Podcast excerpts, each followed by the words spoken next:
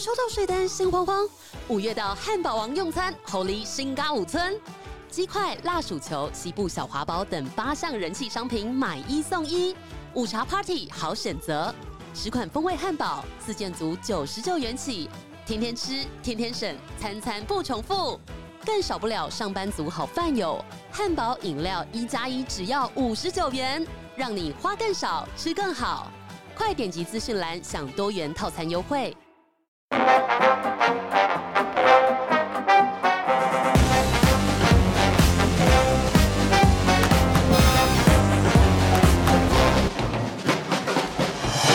Hello，欢迎收听本周的二百五国际新闻周报。本周发生了一个非常无聊的烂事，就是因为我就要要讲先生，是不是？天啊，好不习惯哦！我不要讲，现在太别扭了。你知道，我爸那天跟我说，时光仲就说你你你你到那个台湾之后，就我一回到台湾的隔天，时光仲就说你跟你那个，然后他就定格了三十秒，然后他三十秒后，他从喉咙就好不容易吐出。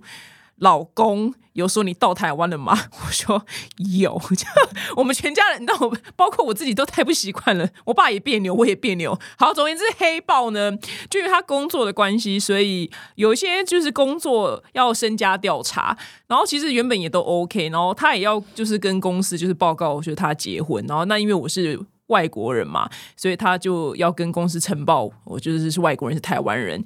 就呈报的时候，就把我的那个，因为我没有身份证嘛，我就是给他我的护照。你知道有多么麻烦吗？这真的是世纪悲歌。我是台湾人，但是我的护照上面写 “fucking Republic of China”，所以呢，他就要跟他们解释说，我真的不是大陆妹。因为如果我是大陆妹，他们就要。非常的紧张，我是不是就是间谍？我为了间谍，然后就是要窃取什么资料，然后跟美国人结婚。虽然我护照上面斗大写就是台湾，但上面居然有一大横就是 Republic of China。我不知道护照有没有改版。那我跟我朋友们讲说，他们就傻眼说哪有写 Republic of China？我说你们现在去 Google 护照两个字，你 Google 跳出来就台湾护照两个字，你去看那个图片上面就有 Republic of fucking China。I don't know why。然后。我就觉得哦天哪，我真的胃好痛哦，因为我我很不希望我的这本护照，然后害得他就是被调查一些就有的没有的事情。因为我我本来就清清白白，我就是一个堂堂正正的台湾人。好的，然后我制作人在旁边就现场帮我 Google，好像是有新版的，就有把 Republic of China 给拿掉。但因为我的护照就没弄丢嘛，也没过期，所以我的就是旧版的。哎呦，好痛苦哦！原来新版的把 Republic of China 拿掉了，我觉得这样很好，那就只能。怪我自己没有把护照搞丢，用的就是还是旧版的，造成就是非常大的误会。我们台湾是个。好的，我们第一则新闻呢，还是一样，就来到了我们的老朋友，就是波音七四七。可没办法，他就是出事啊！原本想说要放过就波音的新闻，但没想到他又出事了。美国呢有一间航空公司，应该是国内线的，叫亚特拉斯航空。它的旗下呢有一架就是波音七四七的货机，然后呢在迈阿密国际机场起飞不久之后呢，它的引擎呢就故障了。那它的引擎怎么了呢？它的引擎呢就高空上就突然就喷火了，就起火了，就很。像电影一样，所以那个机长就很紧张的就打回去，就塔台说我们的引擎就起火了，起火了，然后我们要赶快就是在回去迈阿密国际机场，就是紧急迫降。那因为前阵子我们才报道说，就是阿拉斯加航空它是一架波音七三七 MAX 九的机门就在高空中就是飞出去了。那后来其实这个七三七 MAX 九的飞机呢都有。检查那蛮多航空公司买的这个系列的飞机，他们的螺丝都蛮松的。我觉得波音整间公司都非常之恐怖。那我之前还说是只有七三七 MAX 本身有问题，就系列它 MAX 有八跟九。那因为七四七是很老的机型，就是我小时候就有七四七，因为那时候有部电影叫做什么什么什么什么什么类似什么空中什么波音七四七。那那个那个时候的波音是很安全的，但是我觉得因为它。这间公司已经被就是已经换了老板了，所以他可能在我猜啦，就是在后来的维修什么也都非常的商业利益导向，所以他并没有好好的维修。那再次跟大家就推荐，就 Netflix 这个纪录片极好看，叫做《坠坠落的坠波音大调查》。非常之好看，你看完之后，你从此以后你再买机票的时候，都会稍微看一眼自己是什么飞机。但我跟你讲了，我发现也没用，因为你根本就避不开波音的飞机，因为全世界就只有波音跟空中巴士两间，你知道吗？呃，没有空中巴士的话，就只能搭波音。可是偏偏波音的市占率也很好。所以也没办法，因为我觉得是很多航空公司它还没有很深刻的了解到波音成了已经成为了一间就是不顾人命的公司。看完那个纪录片会非常的生气，因为那个空难死的非常多人嘛，然后他们从头到尾都还说他们的飞机非常安全，但经过调查之后，答案不是这样子嘛，所以才会有那个纪录片的产生。讲完也是没办法，我还是得还是还是会常常搭到波音的飞机。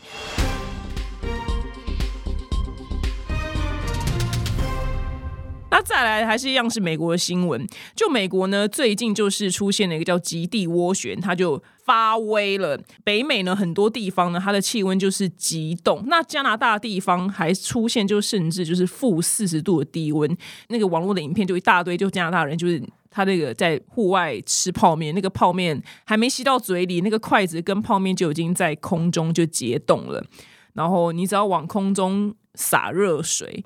那个水还没有落到地板，它在空中就变成了雪花，哇，真的是不可思议的画面，我好想要体验看看哦！这辈子不知道什么叫负四十度，哎，我真的不知道，我很想要体会这是什么感觉。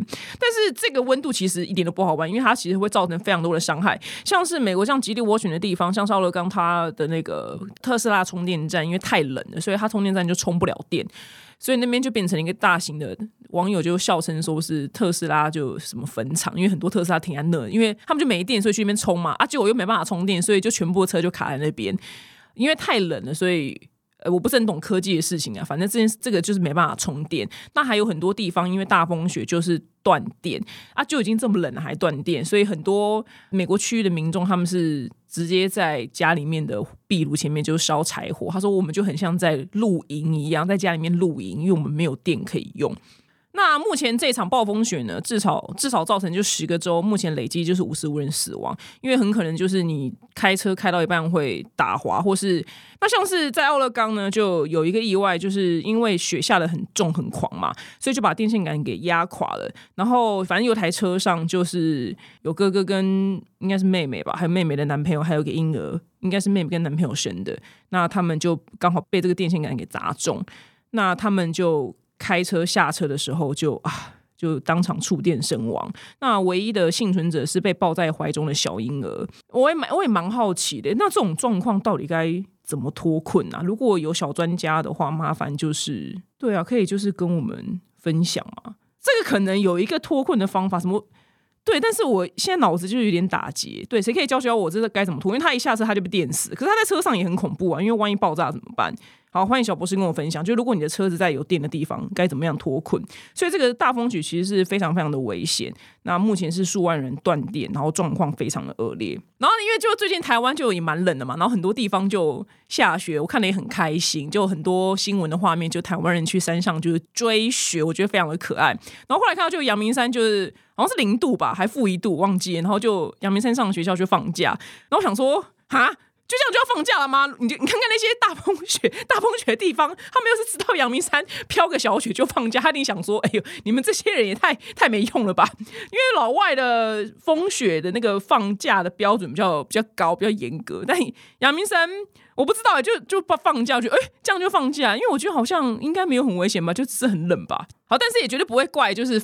台湾人就放假，因为毕竟这对我们热带国家来讲，就是已经是冷的不得了了。但可能就俄罗斯，俄罗斯听到零度放假，他可能想说三小又没暴风雪，是飘小雪。我好像有讲过这件事情，哎，就我曾经就有一个就很久以前的俄罗斯男友，他就很开心跟我说夏天来了。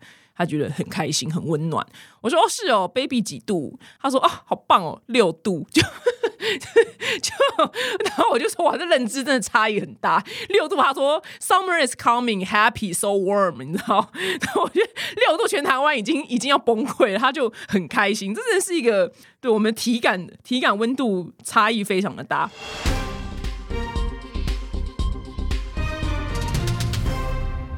在下的新闻呢，我们来到泰国。泰国的王室呢，非常的严格，其实应该就蛮类似共产党吧。就当地的民众或是观光客，绝对都不被允许批评国王或王室。很想讲的，很想讲些什么，但是又不能讲。你们懂吧？你们懂我想要表达什么吗？我怎么觉得好像有一种就是既视感、似曾相识的感觉？这是个 day 加负吗？我心里想说，这好像也没有只存在在共共产党或是泰国。Anyway，就我不想要被出征，我就想要三三八八、三三八八嘻嘻哈哈的过完我的网红的一生。但是我有时候还是会不小心就露出一些我真实的心声。对，记得哦，记得哦，绝对不要批评国王或皇室，or 政府。否则将面临严重刑罚。我在说泰国，大家不要不要想太多，好吗？那泰国北部呢，有一个网络服饰商，因为他多次在社群平台上发文批评王室，所以呢，日前呢就遭法院重判五十年有期徒刑，然后也创下就是泰国这个罪名史上就是最重的，呃，就是罚最久的一次记录。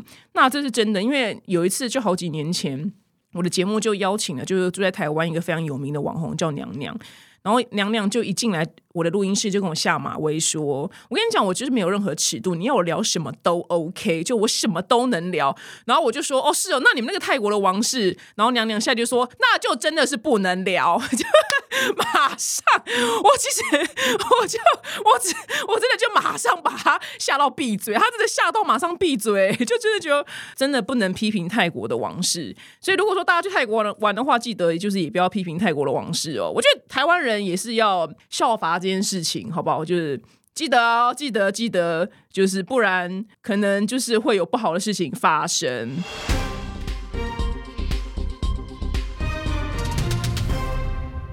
下的新闻呢，我们来到就是最爱的日本。那日本的关系呢，在三十多年前，那因为他的政府为了就是。有效的利用土地，所以呢，他非常的神奇，他用的就是填海造地的功法，然后耗资就是六千亿新台币，在大阪湾里面就填出两块人工岛。那这个总面积呢是一千零六十七公顷。那这个人工岛呢，就是现在这个关西机场。很多人应该去日本玩的时候，会在这个地方就降落，是全日空航空、日本航空还有日本货运航空等亚洲航空公司的枢纽，算是一个非常大的机场。可是因为这个大阪湾的海底，它的地质条件不太好，是一个很厚的。淤泥，然后深度又达十八公尺，所以说它在盖的开始的那一天呢，就要一直对抗一件事情，就是往下沉。那工程师原本预测说，关西机场可以维持在海拔大概四公尺左右，这个四公尺呢是。最低高度啦，就是如果说它的那个海那个堤防破掉的时候，它如果要防止洪水泛滥的话，它怎么样都要四公尺。可是它一九九四年开始就营运机场，这三十几年来，它已经下沉了三点七公尺，也太多了吧？就已经要灭灭顶了。所以他们的那个单位呢，就要再花就是新台币四十六亿呢，来把那个堤防就是加高。可是很多人说这非常的。就治标不治本啊，因为治本是应该想办法让它不要再下沉吧。然后工程师就预测说，到二零五六年的时候呢，这两个人工岛的部分区域可能就是会再继续下沉到海平面的高度，所以到时候就海水就会进来了。那有一个就美国的杂志呢，叫 Smithsonian 杂志，就是我之前讲过那个非常神秘的博物馆，就美呃在美国 D.C. 就是史密森尼博物馆的那个 Smithsonian。那它里面有个文章就提到说，关西机场它在盖的时候呢，它的填土量它本来就有经过计算啊，就是说它大概算说五十多年它会刚好沉下去，所以它在盖的时候其实花了非常多高科技的事情，而且我觉得很厉害，在三十几年前的时候就有。这么厉害的科技，那以下这一段呢，我就朗诵给你们听，因为我本身这脑子真的不太好，就好像似懂非懂。反正呢，他们就在粘土的海底呢铺了就是一点五公尺深的沙子，然后呢装了就是两百二十万根就是垂直的管道，那每一根呢这个管道大概四十公分左右，然后把那个管道敲入就是粘土之后呢，然后再用沙子把它填起来。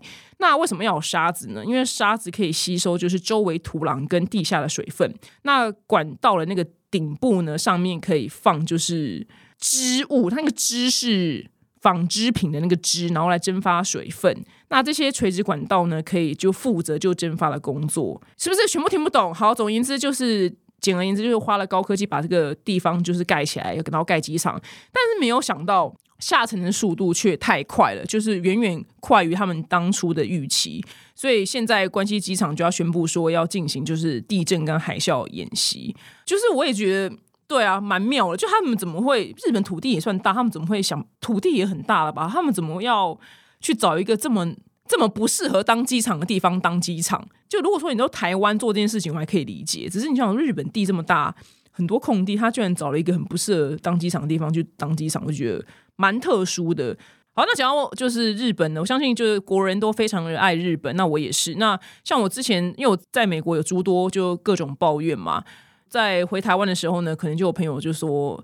哎，就你回到台湾了，我说对啊，他说怎么样？有没有觉得就台湾还是最好？这我就真的也没特别想什么，就说，哦，我觉得最好是日本呢。然后，然后他就说，哦，没有啦，他是指什么什么，我我也忘记讲什么。然后我就说，嗯，可是我觉得还最好，我个人觉得最好还是日本啊。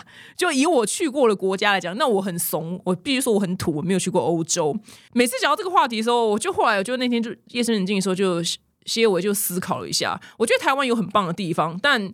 台湾当然也有不好的地方，就客观来说，只是每次听到这种，就台湾还是最好。我觉得这个“最”这个“最”这个字，我觉得台湾有很好的地方，但可能没有办法讲到最好。就我们真的不是世界第一，我们可能有世界第一的珍珠奶茶，或是世界第一的台积电，就是那叫什么晶片，是不是啊？Seven Eleven 的密度吧，就这一类的东西。但我真的觉得整体上来讲，我们真的没有到世界第一。我来讲这件事情，不是说我不爱台湾，我就非常客观来讲，就台湾有我非常爱的地方，但。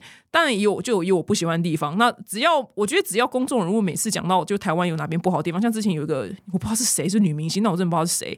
她去加拿大生小孩，她就应该是很不想要离开加拿大，她觉得那边很美啊什么之类，就是国外她向往的生活。只是因为她碍于工作，她就是生完就要带小孩回来，她一定就是为小孩那边拿身份嘛。她回来台湾之后，她就非常的不甘心跟不舍加拿大，然后就一一回台湾就说什么看到什么什么丑丑陋的台湾什么之类的，然后。大概就反正他就理所当然就被骂爆了，就大家就说：“那你滚出去啊！你不喜欢他，你就滚出去，滚出去。”然后每次看到这种很多愤怒的网友，都会就是抱抱持的，就是一个应该说我比较困惑，就是怎么每次就是有人讲这样的事情，然后大家都很生气，说滚出去。因为他我觉得他也没有骂，就是台湾鬼岛，就他也没有讲这种话。如果他一直讲这种很不理性的话的话，我觉得可以骂他，但他只是。他只是说台湾丑，我觉得这句话是事实啊。台湾的丑真的建筑真的之丑，阿格里风丑风。但是我们原本的自然风景真的非常的漂亮。我想你真的要看泰鲁阁，我每一次去泰鲁阁都觉得哇靠，怎么会有这么漂亮的地方？泰鲁阁真的很美，中央山脉真的很美，阿里山真的很美。但台湾的房子就真的之丑啊！就当年就中华民国政府来台湾的时候，他们要认真盖嘛，这是事实嘛。那他讲台湾的丑房子，我觉得也只是事实，然后造成就很多人就很生很生气这样。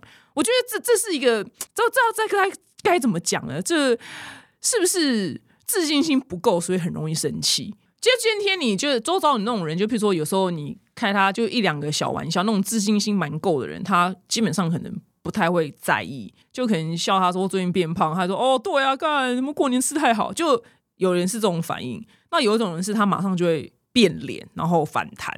那其实这样子的反应，就是这是他的痛处。他对他的身材就是自信心不足，他才会造成就是负面的情绪产生嘛。那一个人对自己有足够自信的话，别人讲他一两句就变胖啊，他可能会很紧张，说啊怎么办？怎么办？那我减个肥好了。然后或者是哦对啊，我就最近吃比较好啊。就他会是比较是一个。正向的情绪反应，因为基本上他对自己还算是有一些程度的自信，所以每次看到那些生气的人，我就心想说：你们就根本对台湾没有自信，所以人家才讲一点点，你们就生气成这样。但我对台湾就是是是有自信的，所以就讲出就台湾就国旅很贵这件事情，没什么好生气，就事实啊。对啊，那台湾就就房子蛮丑的，就也是事实啊。但这样就要叫我们滚出台湾，就可不可以？可不可以？就大家可不可以就理性一点好吗？就不要动不动叫我们滚出台湾。我们全部人滚出台湾的话，台湾只剩下你们这几个人，五个人吗？就你们到底是脾气有多么的差？就可不可以？可不可以？大家可不可以就好好冷静？就是世界可不可以更美好一点？不要动不动的就这么的生气好吗？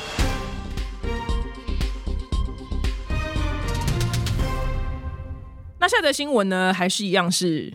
这两年两三年来最烧的议题就是环保。那法国呢下了一个重手，就是从今年元旦起呢，这个霹雳的手段的重手是禁止大部分的蔬果以单次的塑胶包装销售。那如果说他继续用塑胶包装销售销售的话呢，他可能面临就最高的罚款是四万五千欧元。那其实这个的确会对生活造成很大不便利啦。那过去在法国有三分之一的生鲜食品是用塑胶包装贩售的，其实这个到处都是的。就你去随便啊，全联都会，你买个番茄都会有封膜嘛，小黄瓜也有会封膜的，肉肉片也是啊。那所以现在大部分的业者就还在苦恼就替代的方案，因为世界上还是有其他就是包装材质，只是那些包装材质是不透明的，所以你就没办法看到里面的东西，或者是说那个材质它没有办法防水跟防潮，那价格也比就塑胶高很多，所以。来新的商机，如果世界上有一间公司能做出一个就是跟塑胶一样是透明的膜，然后不会造成地球的污染，这间公司真的就是赚到爆炸！你股票赶快买起来，拜托！如果说你现在在。想就是要做什么商机，做什么生意，发明什么东西的话，就是任何环保类，然后价格又低，能取代塑胶，你就这辈子就你真的会赚到盆满钵满。因为现在没有任何一个人做得出来这个东西。你看，我们都已经可以上太空，都可以 AI 了，但还是做不出来一个可以替代塑胶的东西。所以现在法国的业者就叫苦连天，但环保人士认为还不够，他们是觉得要二零四零年的时候全面禁止单次。塑胶包装，就连纸盒呢，也要就一起被禁止。哇，那这样子真的会造成非常非常多。你看，你连买一个口红都没有纸盒，就什么东西都没有纸盒，凤梨酥也没有纸盒，对，它就变散装。但我也可以理解，就纸盒的确很浪费，因为我从盒子里面把凤梨酥拿出来之后，我纸盒就丢了，这的确也是浪费啦。但这要怎么样，该怎么做呢？就我我也没有答案。那台湾目前还蛮幸运的，还没有就这么的严重啦。但的确是希望大家可以多带自己的购物袋，我也会尽量带，有记得带就记得带啊，不记得带就会默默的就用了一个塑胶袋这样。大家一起为地球尽份心力吧。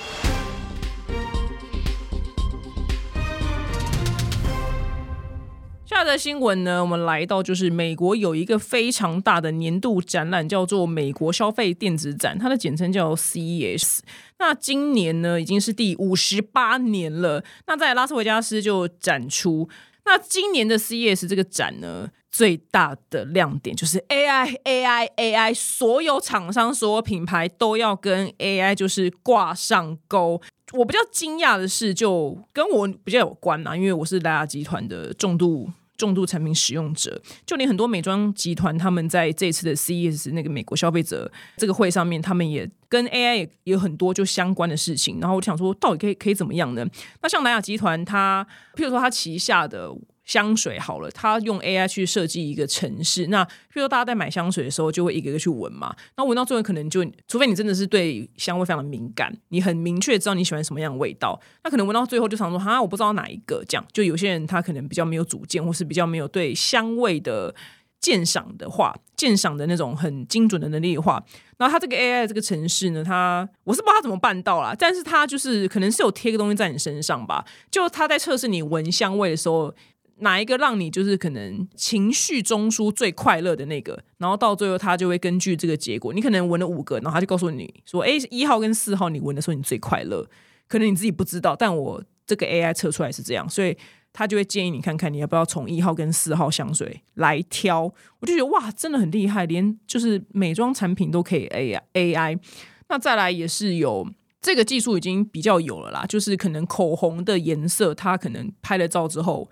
直接用 AI 生成的图在你的脸上，让你去看那个颜色适不适合你，跟那个颜色在你脸上的感觉如何。那像是连婴儿用品也有，就譬如说这个婴儿车，它 AI 怎么样呢？就爸妈就不用推，你就叫这婴儿车就往前，他就往前，然后爸妈就手可以放开，就不用推，就跟着婴儿车这样走。我觉得有点恐怖啦，因为我怕他就不知道冲去哪里。但是这件事情也是目前就是一个新的技术，就所有的产品都要 AI AI AI，就让我们人类就越来越活得越来越轻松，越来越懒散吧。就连婴儿车都不用推，我觉得超级无敌强。那像是荷兰有一个业者呢，他还推出就是一个婴儿摄影机，就大家现在都很流行有这个 baby cam 嘛，然后他号称说他用 AI 可以破解就是婴儿的哭声，就是他现在这个哭呢是肚子饿还是想睡觉，还是他怎么样？尿布湿了怎么样，就是要破解出这样这个婴儿到底在哭什么，因为婴儿不会讲话嘛，啊，所以爸妈就要很辛苦的就从就要疑难排解，看他到底是在哭哪一件事情，所以。荷兰的这个业者呢，他推出了这个宝宝摄影机，用 AI 来就分析他的五种哭声类型，像是爱困、堵着、胀气什么什么等等。就如果说你是没有经验的新手父母的话，也可以用这个 AI 的 Baby Cam，立马就为你的宝宝。就疑难排解。我觉得哇，这真的超超强，强到不行。然后刚好我今天在 IG 上滑到一个账号，这个这个女网红很有趣，就是她她的账号页面在教大家就如何用 AI，然后创造被动式收入。蛮厉害的，呃，就譬如说，他就说，他今天我看到他就举例，就说他他说像是有一些什么 YouTube 的账号，那那个 YouTube 账号他就专门在做就宝宝睡前的故事，然后他就讲解说，像这个 YouTube 账号，他可能一个月可以有收益是可能一万块美金，那其实也蛮多的，对一般上班族来讲。然后他就说：“哦，那你就先去 Chat GPT，你就叫 Chat GPT 写出一个床边故事。那个床边故事在分段之后，你还叫再叫 Chat GPT 写出分镜表。然后他再把这个分镜表再丢到另我忘记那个两个软体叫什么名字了，反正也是类似的 AI 的软体，就可以把这个分镜表直接做成就是各式各样的图。然后你开始你在，譬如说他给你十种风格好了，你肯定选七号，那就是从七号开始去做每一个。”比如说他在砍柴，这个人在砍柴，然后那个人在洗澡，就是把一个影片，就你完全不用自己去画，就做成出，就做出一支很流畅的影片，还可以用 AI 帮你配音，然后这支完全不用你花太多心思的影片就被做好了，然后你就可以上传到 YouTube，然后开始养粉丝，然后如果你养的成功的话，你就可以靠这个频道赚钱赚外快。不用我们那边想脚本拍片，他我也要叫 Chat GPT 帮我写脚本。我我想真的，我想真的，我我干脆我今天我就等下去输入说，请请我说你可以帮我那个写出一个每周报新闻的脚本，然后帮我挑出必中的新闻，然后这个这个可以让我到全台第一收听率的。脚本吗？拜托你。然后那个每个新闻都要有一个非常独到、独独到的见解哦。我我我下我下次想要试试看，我看我看 Chat GPT 有没有办法帮我办到。因为那个女的就示范，就叫 Chat GPT 做牛做马，各式各样的事情。我觉得哇，真的很厉害，难怪很多公司会生气，就是他们制作产权，因为他一定是东偷一段西偷一段嘛，然后拼拼凑出一个新的故事，然后再用那个故事去赚钱。难怪很多公司会生气。我忘记那账号叫什么名字，你们可以自己找找看，蛮有趣的。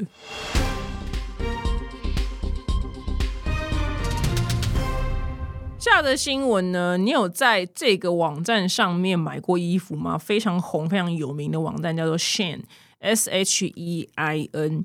那他最近呢，在日本碰上了个麻烦。这个 Shein 这个网站是。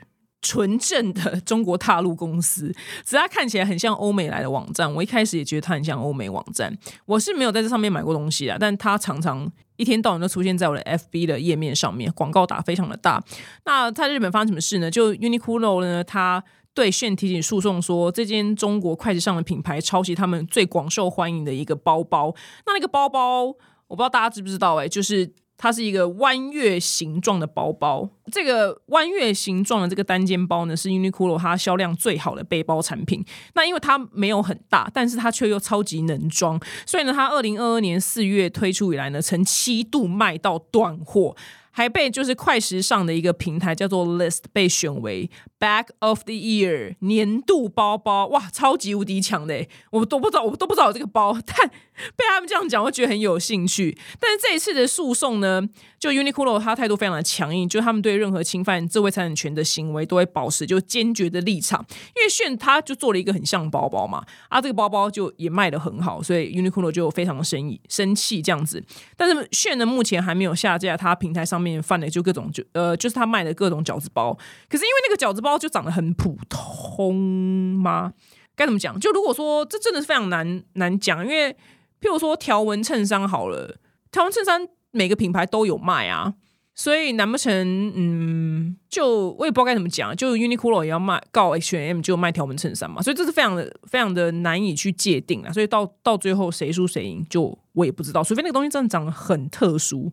就是我没有说抄袭是对，是因为饺子包在很多地方都会看到。那炫呢，已经不是第一次就陷入就抄袭的争议。先前就是 H&M 在香港的时候也控告，就是炫他偷抄他们的毛衣跟泳装等等，所以炫他其实被告过蛮多次的。那炫他在二零二一年的时候呢，进入日本的市场，然后在日本市场就迅速就是火红。它不到半年呢就突破了它的 App 啦，就突破四百万的下载量，非常非常厉害。它在当地就成为一个非常热门的电商 App。然后炫呢，它在二零二二年的时候呢，在日本呢开设全球第一间实体门市。那这个实体门市它也没有在卖东西，它非常的奥妙。它是提供就是顾客在网络下单前呢试穿的一个地方。就你这边穿完，你这边背完干嘛？但我这边不卖你，就你还是给我去 App 买。你要退换货这边可以，就他，但他这边没有在这边就卖东西。那这个炫为什么在世界各地受欢迎呢？首先它非常的便宜。那我稍微就看过它的广告，就的确衣服。就种类非常的多，然后很时髦，所以你便宜，然后又很时髦，退货又非常的方便，所以就造成非常的轰动。那为什么它这么便宜呢？因为它就大陆品牌嘛，所以它在中国的供应链，像广州、浙江、江西，它有非常多就是纺织厂在帮他做衣服，他也养了非常多就是自己的设计师，他打样的时间就反正他就在中国做嘛，所以他打样的时间跟。没有语言的隔隔阂，所以他他的那个速度会非常非常的快，他就是一个完全在攻快时尚，所以他能成功呢，这是其中一个关键的原因。那再第二个原因是因为他的行销真的到处都看得到，我明明就没有下载它的 app，但它广告就不停的出现在我的。Facebook 上面，或者是 Google Google 的页面上面，那它的数位行销非常的强。就是如果说你没有 App，或是你关闭了 App，它也会到处在任何地方，就是让你看到它，然后就出现几件很漂亮的衣服，你就觉得哎，好像很厉害这样。只是我一直没买的原因，是因为我也不知道，我也忘记了，我也忘记为什么了。就想要试试看，但一直没有没有买，就像算了，也没差这样。那目前呢，它的市值呢上看九百亿美金。它要在美国上市上柜，但还在就是政府审核的阶段，就是一间来势汹汹的快时尚品牌。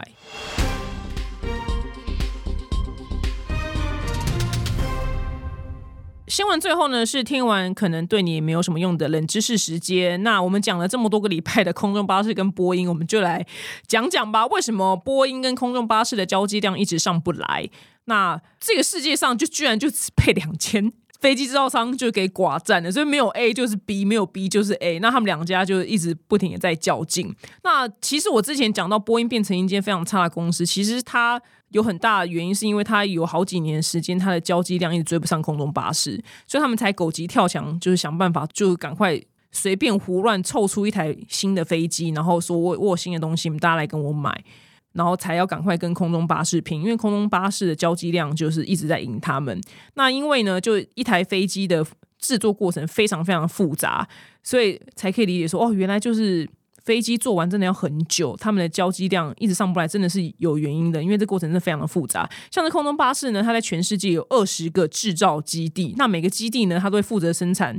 不同的不同的部分啊，不同的 parts，那这些不同的部分呢，它最后呢，全部在运送到它的最终装配的地方，然后让整个飞机呢这样组装完成。这工厂它又有下面又有全球数千个供应商，那这些供应商就在世界各地，所以这些供应商它一定全部都要随便拿，它可能这个螺丝要准时交，它这个椅子的布料要准时交，它这些。它那个窗户的那片玻璃要准时交，这些东西全部都要准时，全部都要做好，全部都 OK，它才有办法做出一台飞机嘛。那因为东西是几千个、几万个不同的供应商，所以它才会造成一个飞机要做完这么的困难。因为人最难管了，供应商也很难管，所以好好不容易这些东西全部交到最后地方组装的时候呢，但是它做好之后也不是就哦直接卖出去，它还要花很长的时间就去检查。那因为这是攸关人命的事情嘛。然后要检查，那检查说这有没有就确定有没有符合规范呐？那这个飞起来到底会不会就是掉下来啊？那那每个地方都有文件跟合约要签署。那交机的过程呢，还要就训练这个飞行员啊，这我们这个新的机种啊，这个机种很多功能你会不会用啊？我要把你们教会啊。那还有最终的试飞啊、性能啊、安全性啊，就这些步骤完成之后，飞机才会正式的交给客户。所以很多飞机从下定到交机。中间可能真的要，可能要七八年以上才有办法就拿到飞机，所以才会造成说他们的交机量一直就是上不来。那空中巴士跟波音到底差异在哪里呢？其实他们两间公司都有很多条就是最后组装的那条线啊，它的英文叫做 Final Assembly Lines，就是英文缩写叫 Force 这样子。那那个地方就就是所有的东西，就是比如说这一段送去那边，那一段送去那边，然后最后拼全部这样拼在一起。那波音呢，它这个最终的装配的地方呢，在美国两个地方啦。它有两个地方，一个是华盛顿州，一个是南卡，这两个地方。那空中巴士呢，它是在全球的几个地方，它就没有只集中在美国了。它有在法国，还有德国，还有中国，美国也有，加拿大也有。但只是每一个地方它负责的那个线不同，所以波音它大部分就是最后就收到美国去做。那空中巴士它在全球各个地方就不不同地方去组装。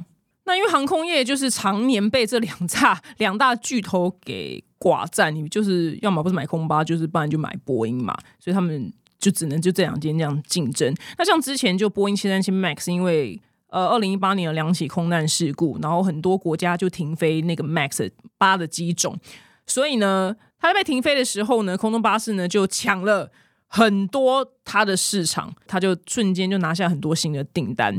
但我跟你说，之前那个非常烂的飞机，就它在设计上本身有非常严重瑕疵，那个七三七 MAX 八呢，它都已经全部差不多就重新开始飞了，所以它不可能把它灭啦。那台飞机那么贵，它很速就跟你说我修好了吧？它怎么样都会跟你说我修好啦。他怎么可能会说哦，不好意思，对我们这这设计很烂，那你就你就那个，他就他就跟你说我就修好了，所以航空公司当然就只能继续飞啊。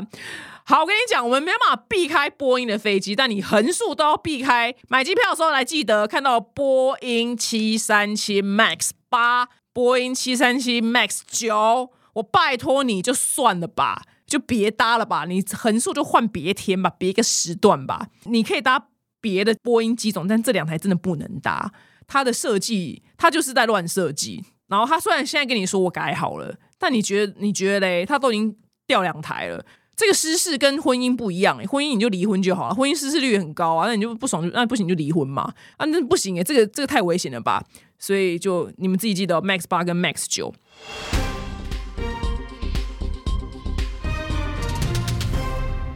好，新闻最后呢是巨星下凡来解答。本周来信小 A，她说我避孕失败，所以我意外怀孕。我真的不是故意的，但小孩不在我计划之内，我真的还没有准备好。可是呢，可惜我跟男友讨论意见不合，他很希望可以留下小孩，但是因为呢，就是我对未来的恐惧，我虽然很舍不得，但我还是根据现况，我必须就是。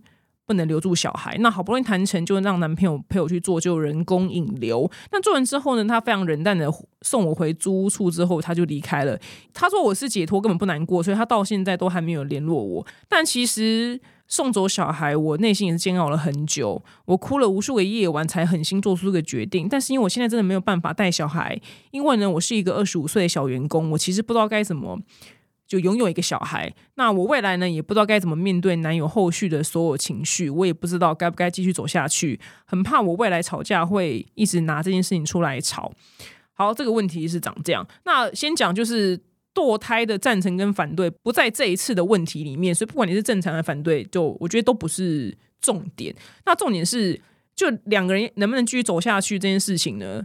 价值观是绝对是占有就是最大的因素，在六人行，我看六人行真的是 六人行，真的 解答百分之人生九十的困扰都在里面有答案。就六人行里面有个角色叫 Monica，然后 Monica 她有一次就好不容易交上了一个男朋友，那个男朋友叫做 Richard，那他们两个非常非常的合，就 Richard 是他爸爸的朋友，所以你看年纪差有多大，所以他们克服了万难，就终于就真的在一起之后，他们也非常的合，非常的相爱。可是就是因为你看 Richard 是他爸爸的那一辈人，所以 Richard 的小孩就是已经跟 Monica 一样大了。所以 Richard 他真的就不想要再生小孩，可是 Monica 她才二十五岁，她就她人生的愿望就是要一个小孩。但 Risha 就说：“哦，好了，如果你要我再一次就是那喂奶干嘛的。”我也 OK 啦，就他讲了一副有气无力的样子，那 Monica 就觉得我干嘛勉强你？我希望你是就爱着我，然后跟我是想要一起快乐拥有我们自己的小孩。所以他们两个最终就是因为这件事情就真的必须分手，然后两个人都非常的难过，因为他们不是因为不爱彼此，是因为一个要小孩，一个不要小孩。然后后来他们半年后又复合一次，然后最后他们俩还是清醒，是因为这件事情他们真的就是没有办法，所以他们还是分手了。所以如果说今天这个来信的这个小 A 呢？就是你很有可能跟你男朋友分手，但你也会难过，这件事情也非常的正常。那只是我要用刚刚那个六人行的故事来跟你解释说，因为小孩这件事情它非常的庞大，它不是说我常常讲就是黑豹怎么就是不马上去洗碗，然后我就是要马上洗碗，这种事情是可以去磨合的。小孩这件事情是没有办法，比较没有办法去磨合的。他很想要，但是你的理性分析，你觉得你二十五岁，你还是租处嘛？租处我就先推断你可能财力不足够，然后你说你小员工，所以我才会推断你财力不足够。所以你这样子的做法，就我也可以理解。那那个男生他想要留下来，他觉得可能你们两个一起打拼一起养。我也可以理解，所以你们两个，我觉得没有谁对谁错，就追根究底，就是你们两个是在这件事情上是有完全不同的价值观。那有完全不同的价值观，在这么庞大的事情上面的时候呢，没有对错的时候呢，那就是不用磨合，就是没有办法磨合。所以你们两个很有可能分手，但是也没有关系，你最终会在一个恰当的时间点遇到一个恰当的人，然后。你可能在几年之后也也会就有自己的小孩，就不一定就没有人知道。那如果说你在这段目前当下，你跟你男朋友的感情没有办法留住的话，我觉得就只能祝福他，然后他也就他也要祝福你，就随便的，他要不祝福你没有没有关系。但我必须跳出来说，我没有说拿掉小孩是对或错，但我必须就客观的分析来讲，就你的决定是理性的。就是因为你现在没有办法好好的养，没有办法给小孩一个很棒的生活嘛。因为你今天既然要生，就是当然想要给他好一点的，是就是我他妈的 baby cam 就要买那个七千块，我就是不要买那个四九九小米做的，我就想要买个七千块的，就大概是这样的意思。所以我也可以理解你，但是我觉得理解他，他觉得拼一点就是来养这小孩也没有关系。所以我就给你参考一下，Monica 跟 Richard 最后还是分手了，但他们没有不爱彼此。